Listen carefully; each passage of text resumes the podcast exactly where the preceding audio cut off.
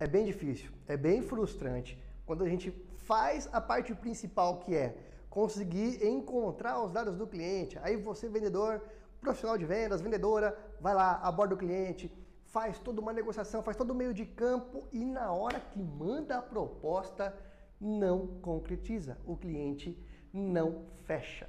No conteúdo que você está vendo agora, eu vou te falar exatamente o que precisa ter nas propostas que você encaminha para o seu cliente para você melhorar a sua taxa de conversão. Conteúdo hoje é direto, reto, é curto, para que você possa implementar hoje mesmo nas propostas que você encaminha para o seu cliente. Quer saber como? Então fica até o final.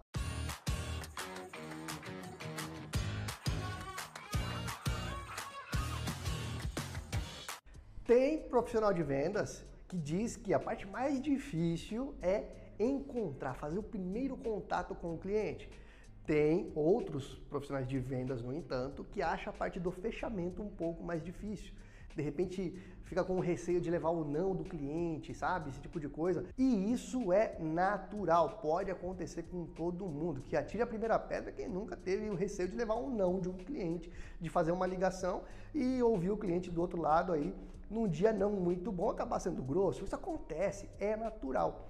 Porém, o que dá para ser evitado de forma rápida e direta é os erros que acontecem no momento do envio da proposta. Aquela parte final, quando você já conversou com o cliente, entendeu as dores, entendeu a necessidade e precisa mandar para ele o descritivo completo da proposta. Antes de eu falar o que você tem que fazer e como melhorar sua conversão, claro, eu convido você a se inscrever aqui no nosso canal. Assim você ajuda a gente a continuar crescendo e produzindo conteúdo toda semana. O link está aqui embaixo.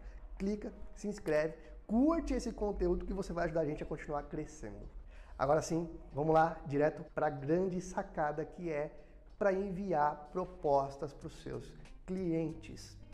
A maioria dos profissionais de venda a maioria dos gestores, dos empresários, focam demais na parte técnica, no descritivo básico da proposta e se esquece do principal, que é o que raios o seu cliente vai ganhar com isso.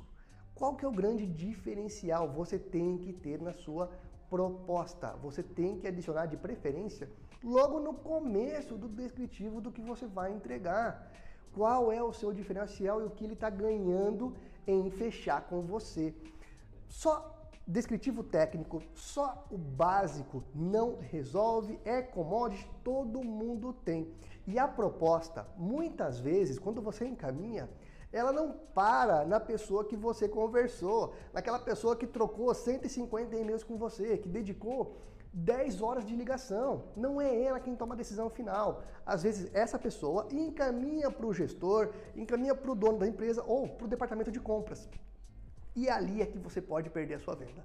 E é aí que tem muita gente que perde a negociação e acaba. Então, para você não ter esse problema, destaque, dê evidência no que você tem de diferencial, o que você faz para se destacar no mercado. Coloque mesmo que seja em uma frase. Por quê? Se você não tivesse um bom preço, você não estaria do páreo. Se, você, se o seu produto não fosse já a especificação que ele precisa, você não estaria nessa fase da negociação. Tudo, tudo isso todo mundo já sabe. Agora, o seu diferencial, que é seu diferencial, nem sempre a pessoa que está comprando mandou isso para frente. Então, é sim parte do profissional de vendas, é sua responsabilidade colocar isso na mesa. Beleza? Espero ter ajudado. Faz o teste. Adiciona essa informação dos seus diferenciais na sua proposta e comece a encaminhar. Conta pra gente depois se melhorou, se deu certo, se fez alguma diferença ou não. E se você gostou desse conteúdo, se você acha que ele pode ajudar mais pessoas, compartilhe essa informação com quem você acha que ela vai ser útil. Grande abraço e ótimas vendas.